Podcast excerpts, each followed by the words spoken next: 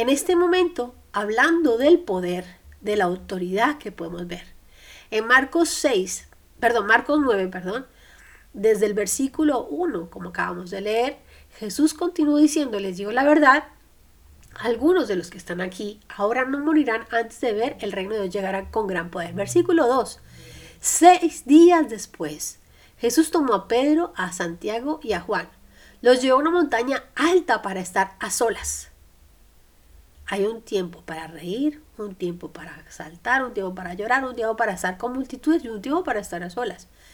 Pero si analizan, no estaba solo, solo se llevó a tres personas que para él eran cercanos, personas que le daban paz, por lo que vamos a seguir leyendo. aquí, hasta aquí es un punto de vista que podemos analizar. Mientras los hombres observaban, la apariencia de Jesús se transformó. Ellos están viendo algo y Jesús está viviendo algo. Versículo 3. Y su ropa se volvió blanca resplandeciente, más de lo que cualquier blanqueador terrenal jamás podría lograr. Después aparecieron Elías, Moisés, y comenzaron a conversar con Jesús. Versículo 5. Pedro exclamó, Rabí, o oh maestro. Es maravilloso que estemos aquí. Hagamos tres enramadas como recordatorios una para ti, una para Moisés y la otra para Elías. Versículo 6. Dijo esto porque realmente no sabía qué otra cosa decir, pues todos estaban aterrados. Si te das cuenta hasta aquí, ellos están en una perspectiva diferente. Están impresionados por lo que están viendo. Yo lo veo y digo, wow, qué, qué maravilloso, una experiencia impresionante, pero están diciendo que estaban aterrados. Versículo 7. Luego una nube los cubrió y desde la nube una voz dijo, Este es mi Hijo amado, escúchenlo a él. De pronto, cuando miraban ellos a su alrededor, Moisés y Elías se han ido y vieron solo a Jesús con ellos. Mientras descendían de la montaña, él les dijo que no le contaran a nadie lo que han visto hasta que el Hijo del Hombre se levantara de los muertos. Así que guardaban secreto, pero a menudo se preguntaban qué quería decir con levantarse de los muertos. Entonces le preguntaron, ¿por qué los maestros de la ley religiosa insisten en que Elías debe regresar antes de que venga el Mesías? Esto le están preguntando los discípulos. Jesús contestó, es cierto que Elías viene primero a fin de dejar todo preparado. Sin embargo, ¿por qué las escrituras dicen que el Hijo del Hombre debe sufrir mucho y ser tratado con total desprecio? Pero les digo, Elías ya vino ellos prefirieron maltratarlo, tal como lo predijeron las escrituras. ¿Por qué traigo a mención esta cita? Porque es impresionante cómo la posición de Jesús, lo que Jesús está viviendo, es totalmente diferente a lo que los discípulos estaban viendo. Más sin embargo, Jesús tuvo toda la paz y la tranquilidad para no dejarse, digamos que, manipular o modificar o afectar por los comentarios de alguna manera eh, desubicados de Pedro y posteriormente eh, los, los, comentarios de los discípulos, pero ¿a qué te refieres con ir como eh, con volver de los muertos. Hay una serie de preguntas que Jesús ya les había dicho en una y otra ocasión de lo que iba a pasar. Jesús predijo su muerte en varias oportunidades, pero ellos aún así no entendían. Y volvían y preguntaban, y volvían y preguntaban, y volvían y preguntaban. Mas, sin embargo, Jesús tenía el poder de mantener la calma y contestar con sabiduría, con paz. Ahora, el poder, la autoridad. Quiero que tengas muy en claro que como personas tenemos un poder y una autoridad, claro, sobre nosotros y nuestro, el desempeño de nuestro poder, nuestra autoridad, sí o sí va a afectar a otros. Así, yo, así que yo te invito que antes de reaccionar utilices algo que nos diferencia del resto de seres de la, de la humanidad, de la existencia, perdona. y es la mente, la razón. Antes de hablar, piensa. Piensa antes de hablar. Piensa antes de reaccionar. El poder. Jesús es nuestro mayor ejemplo. Jesús en infinidad de situaciones, vamos a ver cómo Él, eh, antes de reaccionar, tomaba una actitud y hablaba con paz y tranquilidad. En contados eventos, creo que sí, contadísimos, Jesús reacciona en medio de su, de su, vamos, altivez, por decirlo así, o en medio de la circunstancia, como fue cuando entraba al templo, que estaba lleno de, de, comercio. En ese momento Jesús reacciona como con fuerza. Mas, sin embargo, posteriormente toma el control de la situación y habla con toda paz y tranquilidad y explica qué están haciendo mal. Pero les lleva a, autorizar, a utilizar esa autoridad. Si vamos a ver en Marcos 11, versículo 27. Nuevamente entraron en Jerusalén. Mientras Jesús caminaba por la zona del templo, los principales sacerdotes, los maestros de la ley religiosa y los ancianos se le acercaron y le preguntan a Jesús, ¿con qué autoridad haces todas estas cosas? Le reclamaron, ¿quién te dio el derecho de hacerlas? Versículo 29. Les dije, ¿con qué autoridad hago estas cosas si me contestan una pregunta? Les diré con qué autoridad hago estas cosas si me contestan una pregunta. Respondió Jesús. Versículo 30. ¿La autoridad de Juan para bautizar provenía del cielo o era meramente humana? Contésteme. Versículo 31. Ellos discutieron el asunto unos con otros. Si decimos que provenía del cielo, preguntará, ¿por qué nosotros no le creímos a Juan? Pero, ¿nos atrevemos a decir que era mente humana? Pues tenían temor de lo que haría la gente, porque todos, ojo, todos creían que Juan era un profeta. Entonces, finalmente contestaron, no sabemos. Y Jesús respondió, entonces yo tampoco les diré con qué autoridad hago estas cosas. Estos pasajes son maravillosos.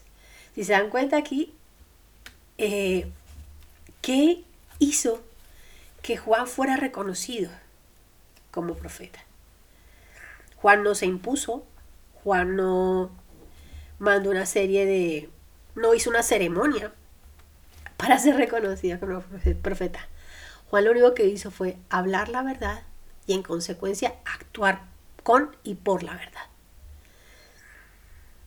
Y a pesar de que los, los, los, los religiosos, los fariseos, eran necios, en esta oportunidad yo puedo llegar a decir que fueron sabios, porque reconocieron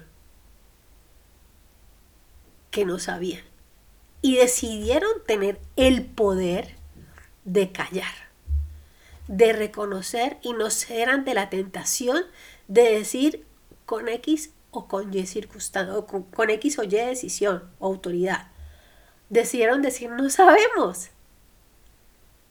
Y muchas veces eso nos cuesta. Reconocer que no sabemos. Y eso también es ejercer tu poder y tu autoridad. No está mal. No tienes que saberlo todo. Y es parte de tu derecho a, reconocer que, que, no sabes lo que, que, cuál es la respuesta o cuál es la reacción que debes tomar. En Proverbios 17, 27 y 28 dice, el que ahorra sus palabras tiene sabiduría. Sabiduría de espíritu prudente es el hombre entendido. Aún el necio cuando calla es tomado por sabio. El que cierra los labios es entendido. Tienes que tener en cuenta que las palabras, a pesar de que parecen que son gratis, no son baratas. ¿Por qué decimos eso? Las guerras generalmente comienzan por palabras. La paz viene cuando grandes hombres se reúnen, negocian, dialogan, llegan a acuerdos y todo viene por palabras. Y quiero empezar por esto. Las palabras pueden unir personas, pueden unir empresas, pueden solucionar conflictos. Las palabras pueden ser un puente hacia un futuro. Las palabras crearon el mundo. Si vamos a Génesis 1 del 3 al 31.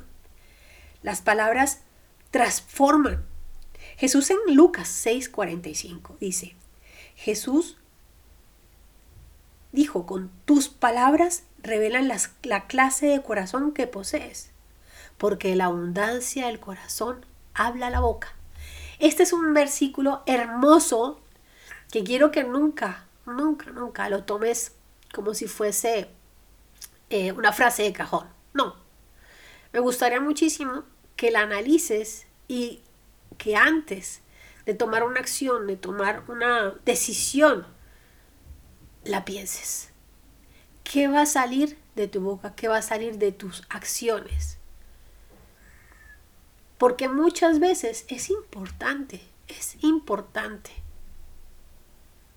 No diría muchas veces, diría yo siempre, pero todo se genera por un hábito. Cuando no tenemos por costumbre ciertas acciones que sabemos que son buenas, tenemos que tratar poco a poco de involucrarlas, de incluirlas en nuestro día a día. Y una de ellas es analizar lo que sale de tu boca, porque lo que sale de tu boca, eso hay en tu corazón. Hay un tiempo para hablar, hay un tiempo para escuchar, hay un tiempo para moverse, hay un tiempo para permanecer quietos. Cuando la gente tiene hambre del conocimiento de Jesús, Jesús sencillamente hablaba durante horas y horas y horas. Pero cuando estuvo ante Pilato, si tú recuerdas la palabra, ¿qué hizo Jesús? Jesús se quedó en silencio. ¿Y por qué se quedó en silencio? Porque la realidad de aquellos que estaban allí no era escucharle, era juzgarle. Entonces, ¿para qué gastar sus palabras? Tus palabras tienen valor. Las conversaciones importan. En Mateo 12, 36, 37. Mas yo os digo que toda palabra ociosa que hablen los hombres, de ella dan cuenta en el día del juicio. Porque tus palabras serán serás, por tus palabras serás justificado y por tus palabras serás condenado. Ven lo importante que es el poder que tenemos dentro de nosotros, hablando de cuando hablamos, cuando actuamos. Guarda silencio acerca de las injusticias en tu contra. Guarda silencio al considerar las debilidades de otros. Permanece callado en vez de publicar tus propios errores. Claro está que aquí quiero hacer claridad que cuando tienes la oportunidad y ves que es un ambiente sano, un momento oportuno, donde ya eh, las situaciones complicadas o difíciles han como amainado y ya quien está a tu alrededor está dispuesto a escuchar, es bueno hablar con la verdad. Ejercer tu poder de hablar, de charlar, de discutir. Es importante que seas sabio en los tiempos. ¿Cuándo es tiempo de reír? ¿Cuándo es tiempo de callar? ¿Cuándo es tiempo, por ejemplo, ahora que no podemos salir a ciertos lugares por el tema de la nevada? Es un tiempo de quedarnos en casa. Que quiero ver la nieve, bueno, camina un poco con precaución porque el suelo puede ser también peligroso cuando empieza a cristalizarse. Por el hielo mismo. Vístete con sabiduría, no andes con zapatillas que sabes que te vas a resbalar. Son cuestiones básicas y simples, pero que, que a muchos se les olvida que hay un tiempo para todo. Analiza las circunstancias de tu vida, pero toma acción. No te quedes en la parálisis del análisis. Actúa en pro de un mejor porvenir. Si estás comprometido con una causa, fantástico, te aplaudo. Eh, y es fantástico que tengas un proyecto, pero actúa. Que tus actos sean en pro de ese algo que quieres conseguir. Ejerce tu autoridad. Ejerce tu autoridad. Eso es poder. Ejerce tu poder a decidir, a tu poder a callar, ejerce tu poder a hablar. Pero hoy vamos a pedirle al Señor que nos dé sabiduría para saber cuándo hablar, cuándo callar, cuándo actuar, cuándo quedar quietos, cuándo esperar, cuándo movernos. No esperar que venga un ángel y nos diga, sí, es tiempo. No, no, no, no estoy hablando de eso.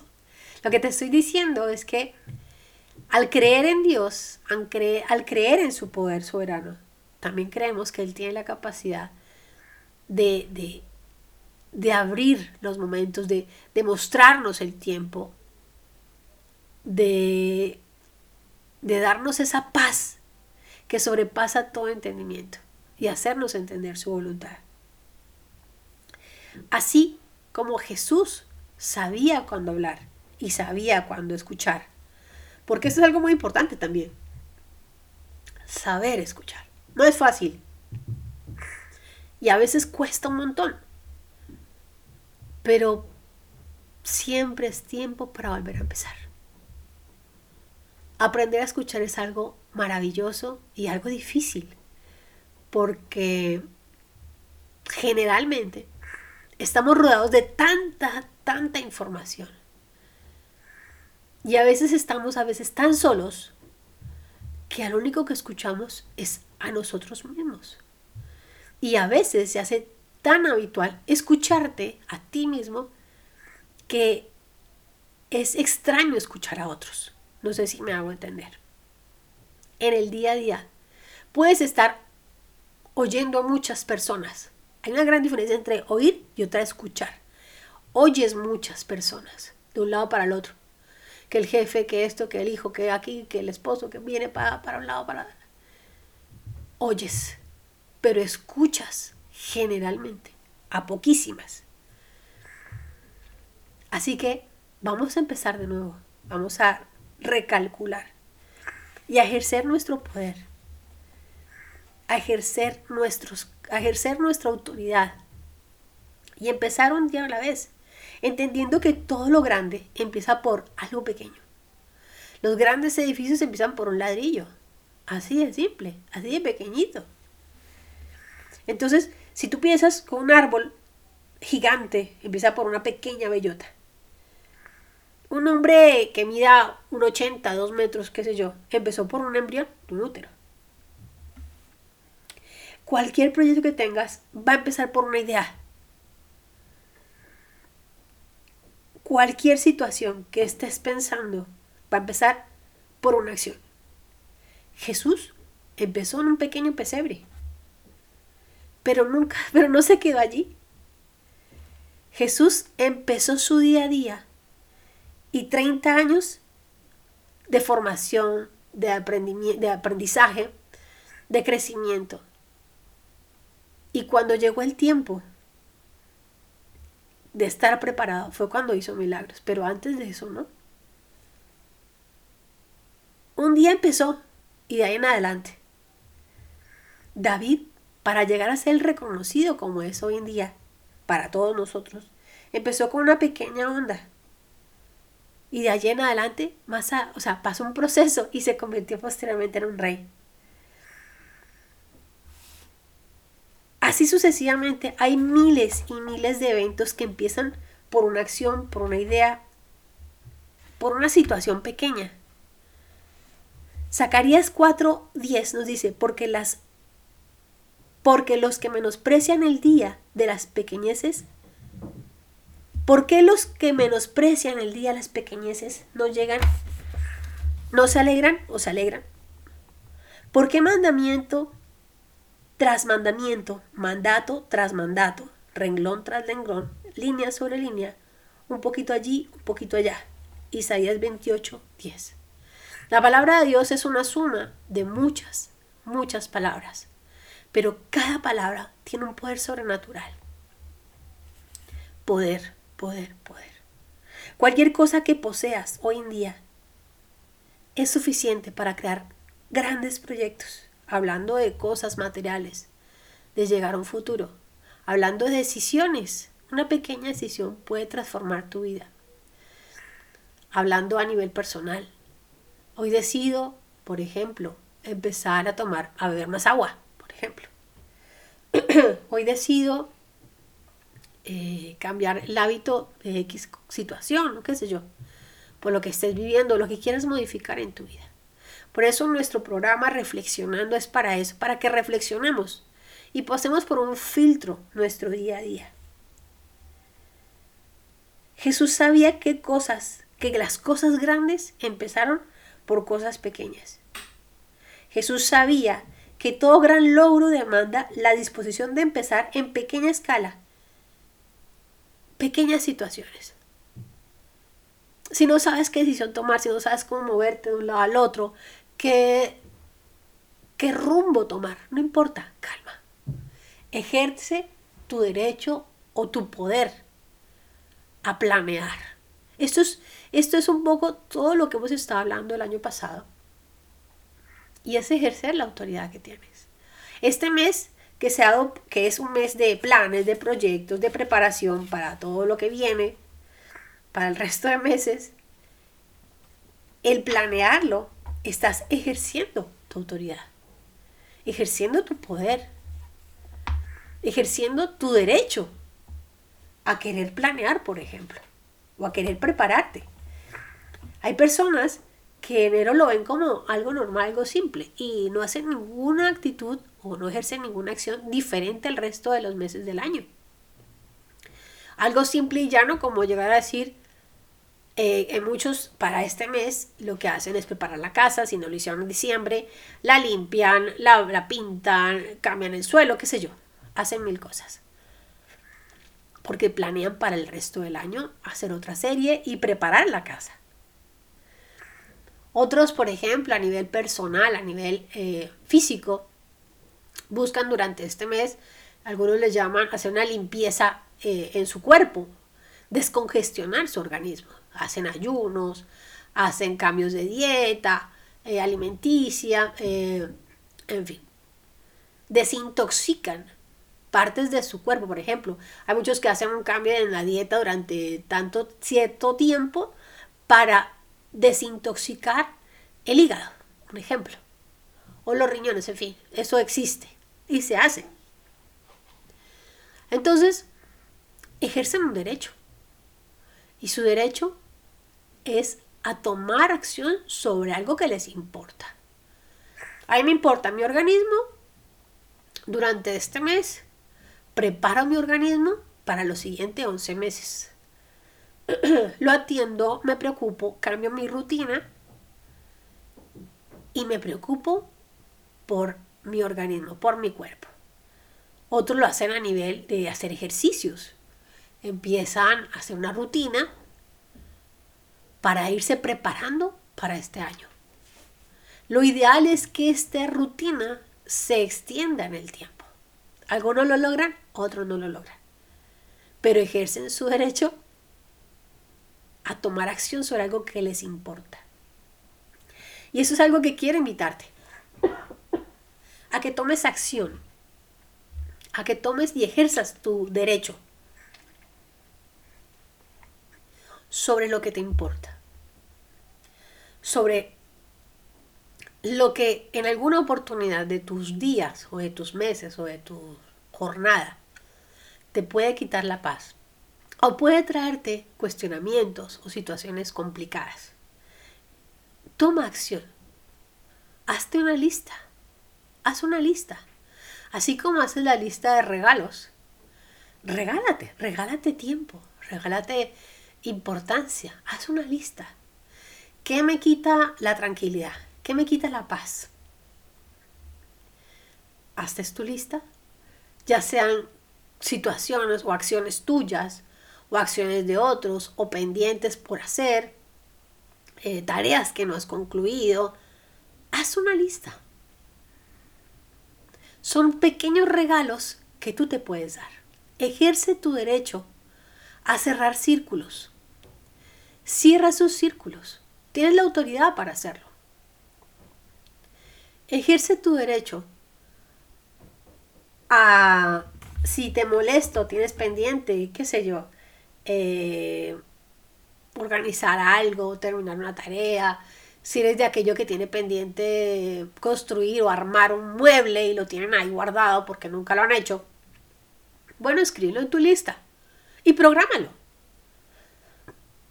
La idea no es que quede escrito en la lista, la idea es que le pongas una fecha. Y si haces una lista de pendientes, perfecto. Ahora, una vez tienes tus pendientes, si, ya, si no has hecho tu lista, de qué te gustaría lograr para este año, está bueno que lo hagas. Y después hazte otra lista de qué quieres lograr este mes. ¿Y por qué hacemos listas? Porque las listas son como los planos de un día a día, puede ser, los planos de un mes, los planos de una semana. Algunos planean el año. Que yo no lo veo mal. Obvio, mientras no seas obsesivo de que si no lo cumples se te va la vida. No. Está bueno, tal vez, eh, pretender tener algo de orden en la medida de nuestras posibilidades. Porque con esta, esta pandemia hemos aprendido que todo puede cambiar. Entonces, permite que tu mente, que, tu, que tus necesidades tengan un espacio en tu día a día. Que puedas darte el tiempo, regálate tiempo. Ejerce tu derecho, tu poder a reconocer tus necesidades. Necesito tiempo para eh, arreglarme el cabello, qué sé yo. Si no lo has hecho, lo tienes pendiente, escríbelo. Eh, cosas tan simples como eh, mandar a arreglar un par de zapatos.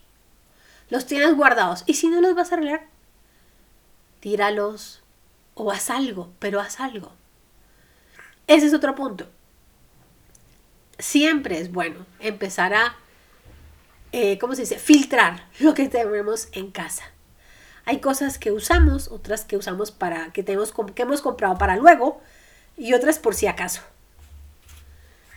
Yo te invito a que eh, no te, no te, no te, no te, ¿cómo puedo decirlo?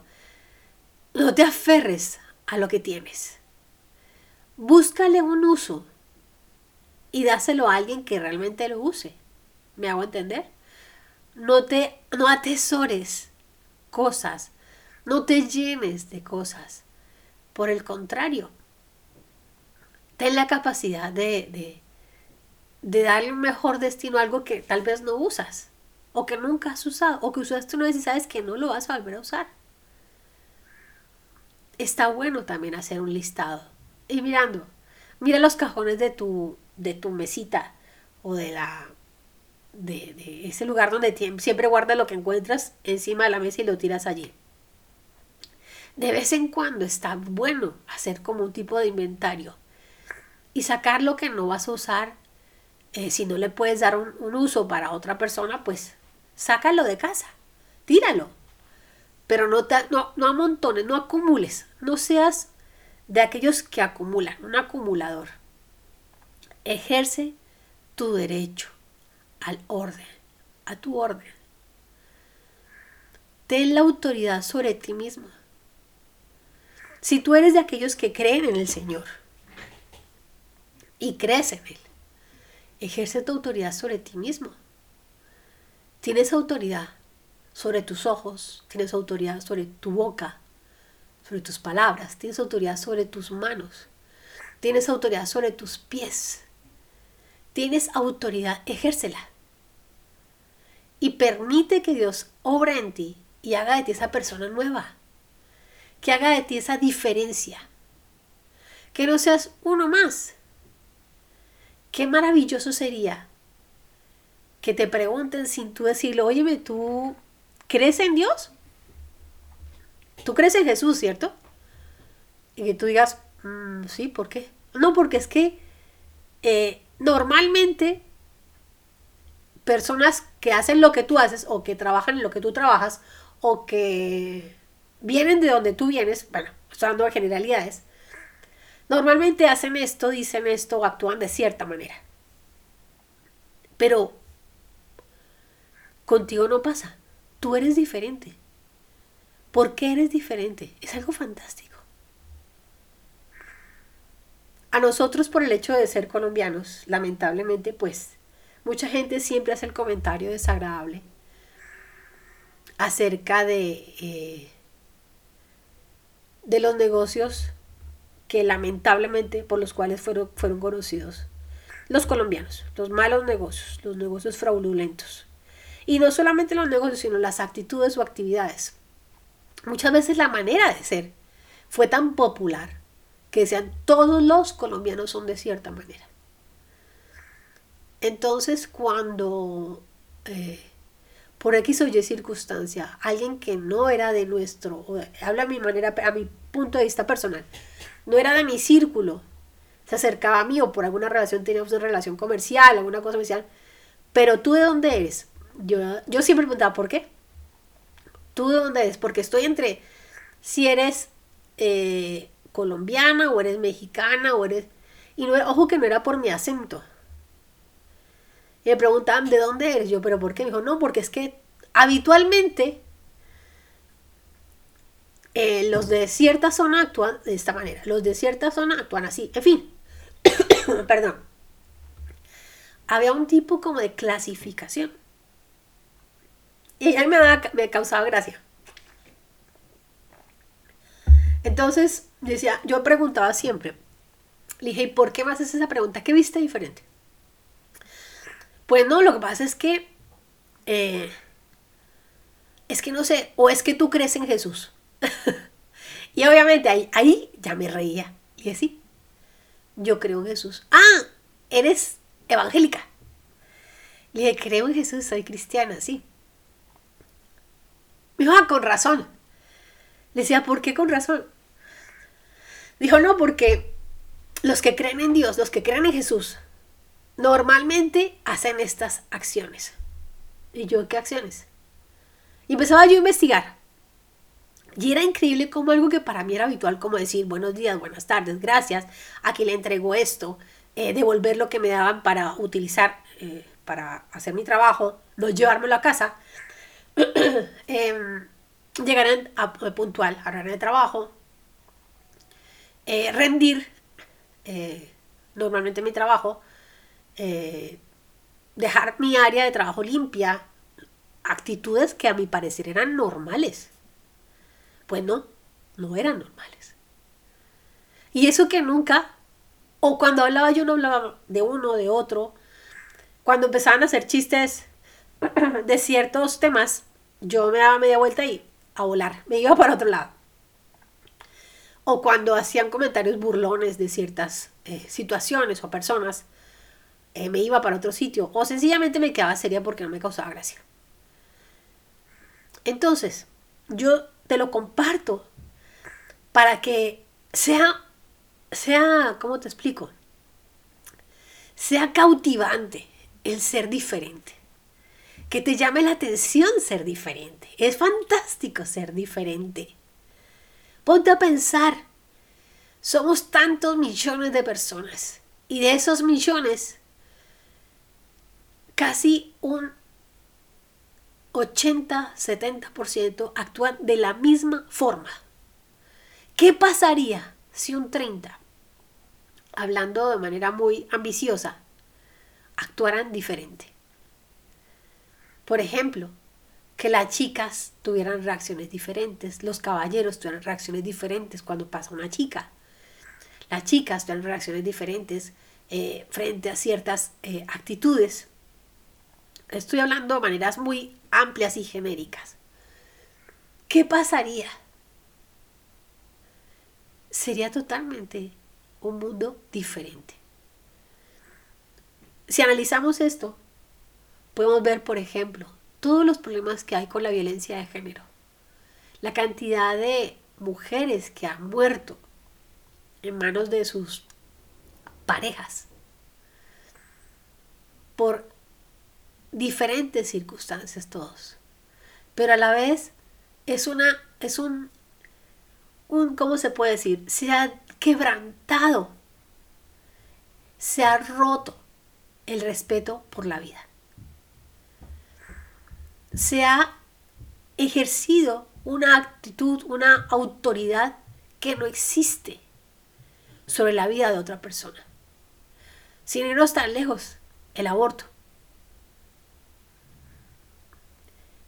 Si las personas que están a favor del aborto reclaman su derecho a quitarle la vida a un ser, yo te pregunto a ti, ¿y dónde está tu derecho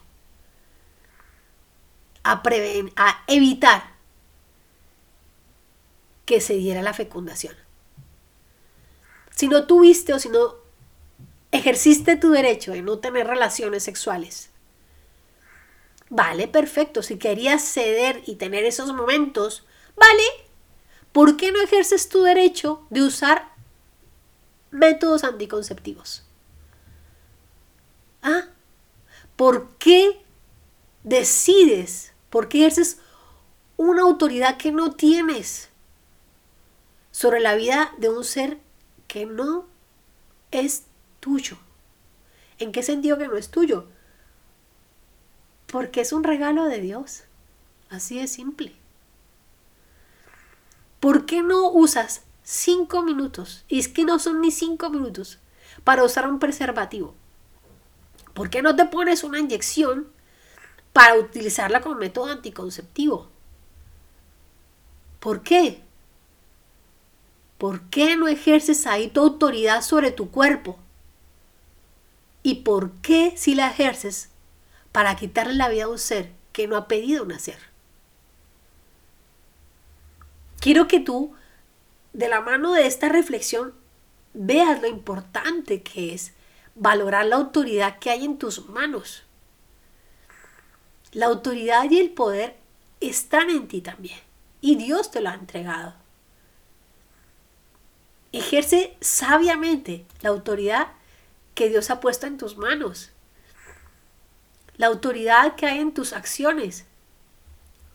Porque esas acciones generan consecuencias en tu entorno consecuencias con tus compañeros de trabajo, con tu jefe, con los hermanos de la iglesia, con tus familiares, con tu pareja, con tu esposo, con tu esposa, con tus hijos.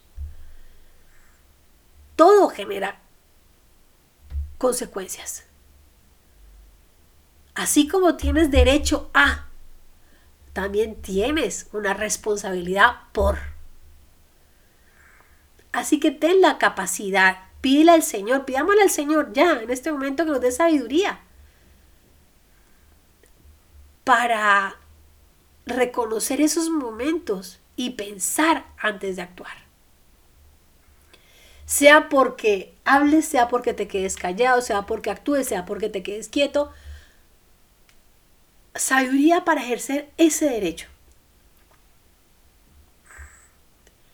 Y quiero que tú conmigo puedas disfrutar y ser un administrador de lo que Dios ha depositado en tus manos.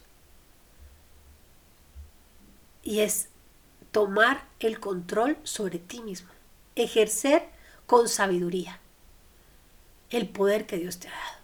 Así como Jesús lo hizo. Jesús reconoció su debilidad, pero reconocía cuál era el propósito por el cual Dios lo ha enviado. Y esto te lo dejo para que leas en casa. Marcos 14,